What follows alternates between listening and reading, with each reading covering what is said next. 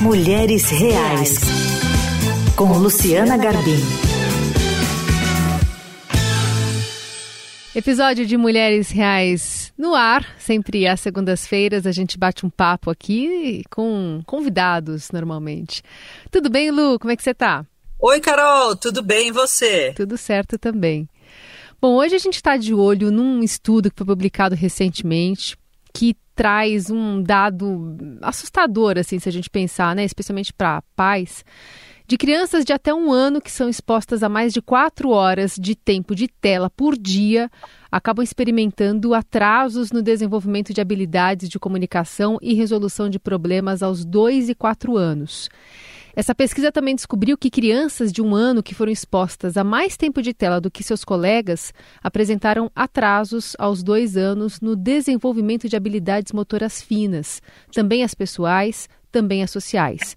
Mas esses atrasos pareciam se dissipar aos quatro anos de idade. O estudo não descobriu que o tempo de tela causou atrasos no desenvolvimento, mas sim uma associação entre bebês expostos a mais tempo de tela e atrasos nesse desenvolvimento. Enfim, é um assunto que acaba afligindo muitos pais. Por isso, hoje a gente trouxe aqui o cara que entende de crianças, entende de literatura. Ele é mestre e doutor em educação pela Universidade de São Paulo, é um dos principais escritores de literatura infantil do Brasil. Ilan Brenman, bem-vindo, bom dia. Bom dia, Luciana. Bom dia, Carol. Prazer estar aqui para discutir, discutir um tema tão, tão importante. Que é, muitas vezes, uma associação automática que a gente faz, né, Ilan, sobre vamos trocar a tela por um livro, né? E as possibilidades que o livro apresenta. Queria que você falasse um pouquinho de uma reflexão que você tem feito sobre isso já há algum tempo. Não, cada, cada ano, talvez cada vez mais preocupado com avalanches de pesquisas que estão chegando nas minhas mãos, pesquisas que vêm dos Estados Unidos, da Europa, da Ásia, e, e vendo o impacto disso é, nos indivíduos, na sociedade. E quando falo de impactos, você falou da área cognitiva, é, mas tem na área emocional, é, tem, tem na área social, tem coisas assim do, do mundo pequeno, de fisioterapeutas me dizendo, ah, colegas, amigas, falando assim: olha, nunca recebi tanta criança com um problema na coluna, criança pequena, mas fala por quê? Porque ficou o dia inteiro parado com o tablet. Isso, isso é inimaginável. Uma criança tem uma flexibilidade mental e corporal enorme, enorme. E, e gente que trabalha, né, oftalmologistas falando da questão da visão. Então, assim, é, é, é um assunto assim é, que vem realmente me perturbando. E eu acho que quanto mais informação a gente tiver, é, mais acesso à informação, mais a gente pode agir em cima disso, como, por exemplo, isso é importante, Luciana e Carol, como países como é, é, Alemanha, França, é, Singapura, Estados Unidos, vêm agindo para realmente alguns proibindo o uso de tablets e celulares até os três anos, fazendo leis. Vocês sabem que hoje hoje, hoje, nesse momento, nesse momento, quando nesse mês que a gente está aqui, republicanos e democratas, ou seja, Palmeiras e Corinthians, se uniram para regulamentar o uso de, do mundo digital para criança pequena. Estou falando para os grandes, estou falando para os pequenos, porque tá, virou, virou uma epidemia, uma epidemia que eu chamo de epidemia de distração, epidemia de impaciência, epidemia de, de falta do mundo simbólico. Então, assim, quanto mais informação, mais a gente pode se unir para pressionar, por exemplo, aqui no Brasil, para que isso também aconteça no Brasil, que a gente possa juntos, como comunidade, como país, poder refletir e mudar o que está tá rolando. Precisa então é uma política pública, Ilan, para resolver, para encarar esse problema? É, é, é, uma, é, uma, é algo muito, muito complexo, mas com certeza absoluta a política pública faz faz parte disso tudo. É como um cigarro, né, gente? Vocês lembram daquela propaganda absurda de criança, das crianças com aquele cigarrinho de chocolate?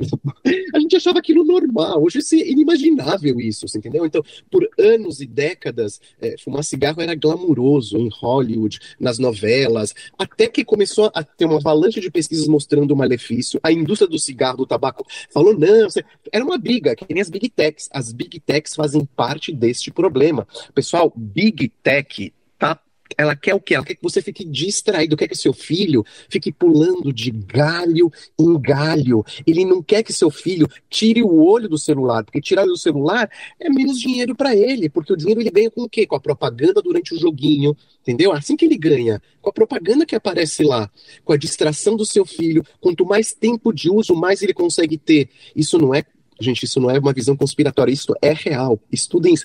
Mas ele tem o perfil do seu filho, ou seja, o que, que seu filho gosta de comer, o que, que ele não gosta de comer, as, as, é, as raivas. Enfim, é um perfil psicológico que eles estão montando, estão montando, gente, de cada um de nós.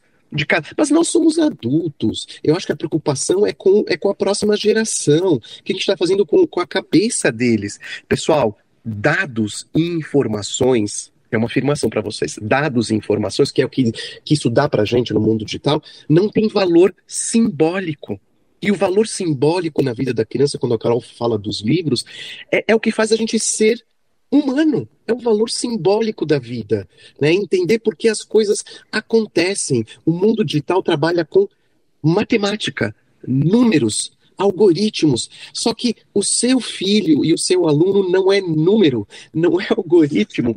Ele é um ser humano é um ser humano. Então, assim, é, a gente tem que começar a se movimentar e entender o que está acontecendo na sua própria casa. Olhem para os seus filhos, olhem para as escolas. Eu não sei, Carol, Luciana, se vocês não estão ouvindo, eu cada, cada ano é mais. Escolas públicas e privadas me contando: olha, nunca tive tanto aluno tomando remédio Remédio, gente. Infelizmente, o Brasil é campeão ou vice-campeão, depende do ano de uso de remédio para criança. Remédio psiquiátrico, remédio tem a ver com as emoções.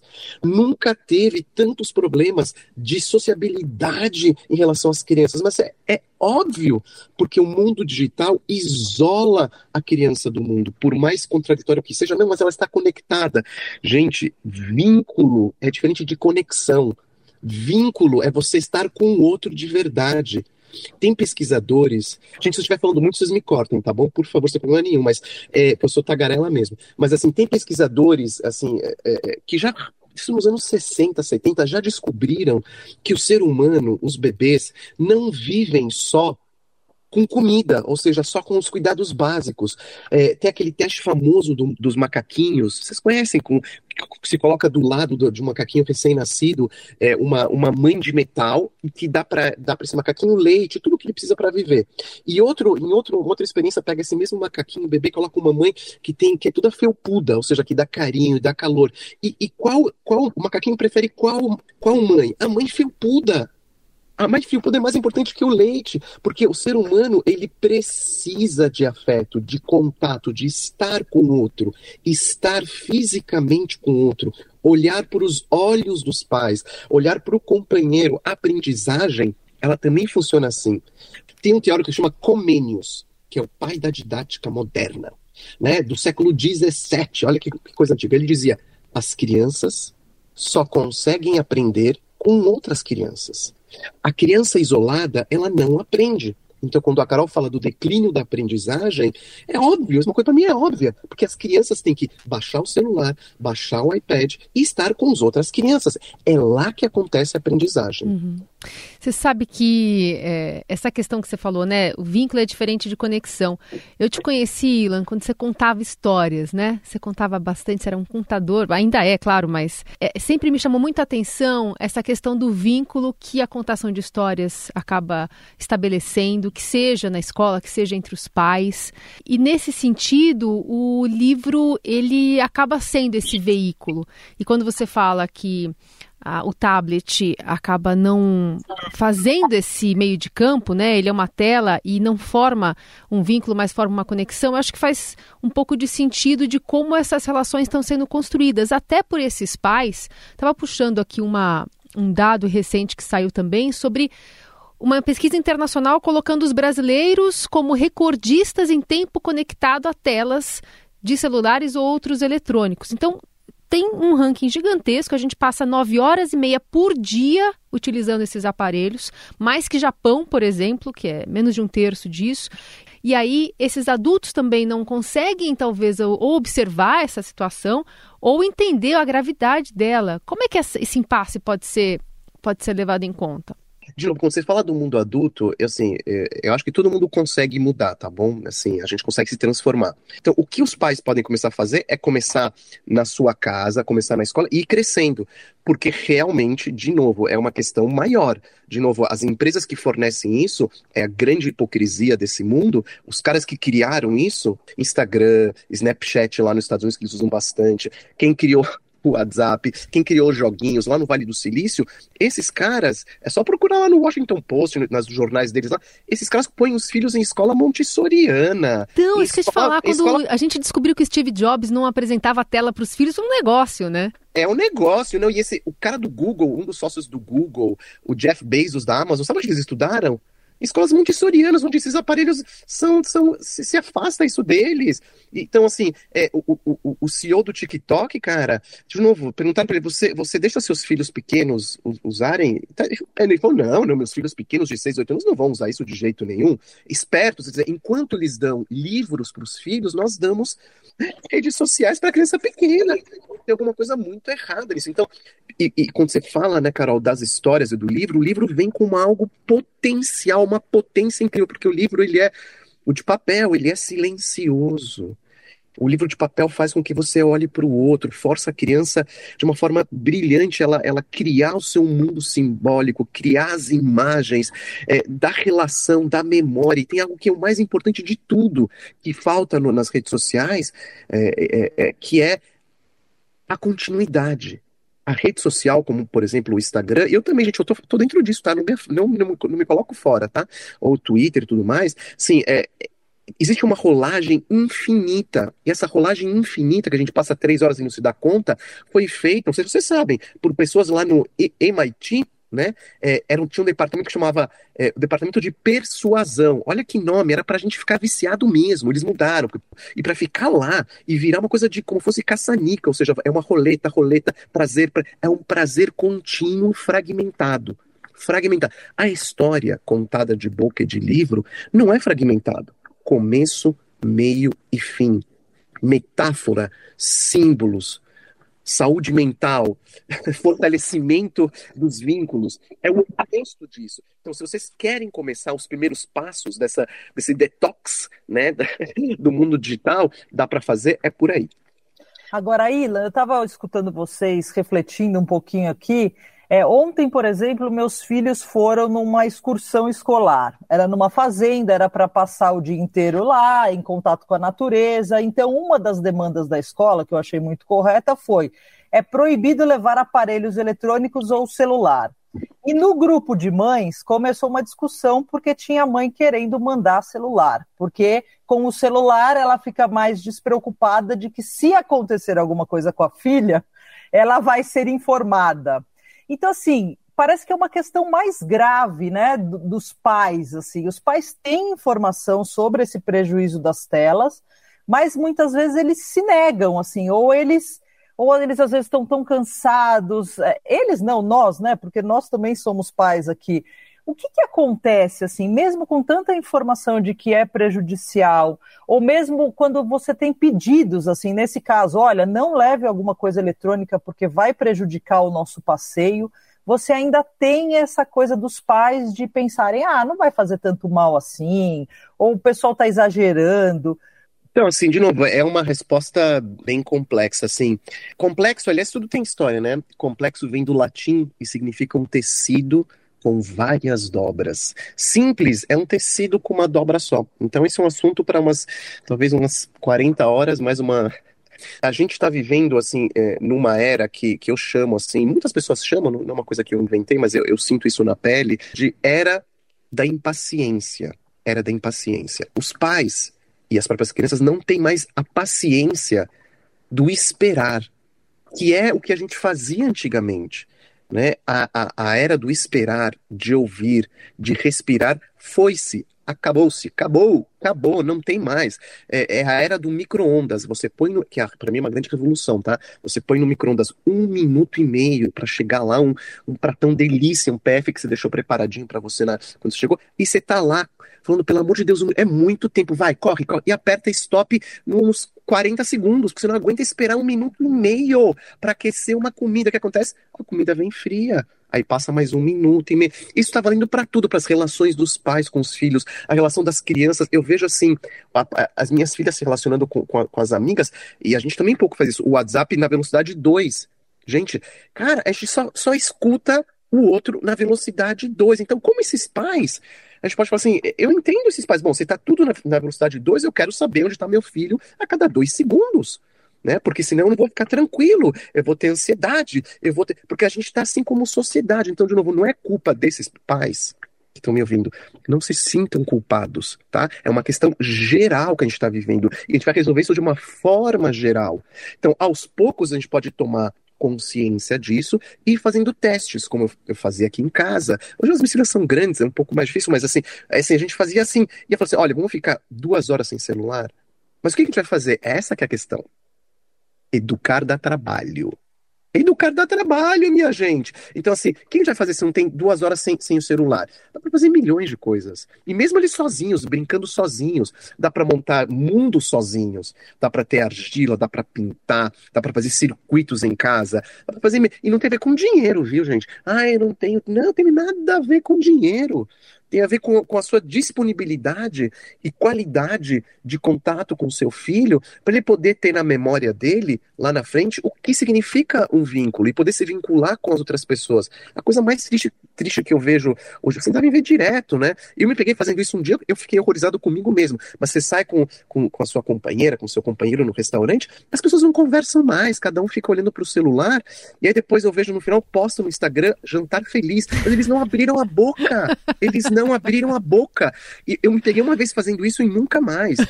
Eu vou para restaurante, cara, o celular pode estar no meu bolso, mas a gente conversa e não posta jantar feliz. Você nunca vai ver jantar feliz na manhã. Não posta, porque isso é mentira, isso é fake. Então, assim, sim, é, foi uma delícia de jantar, fica para você, não precisa compartilhar com outro. Você entendeu? Então, assim, é, é, é isso tem a ver com, com, com isso que a gente está falando. Então, exercício, é um exercício. Chega no restaurante, não põe o celular para o seu filho ver filminho enquanto você come.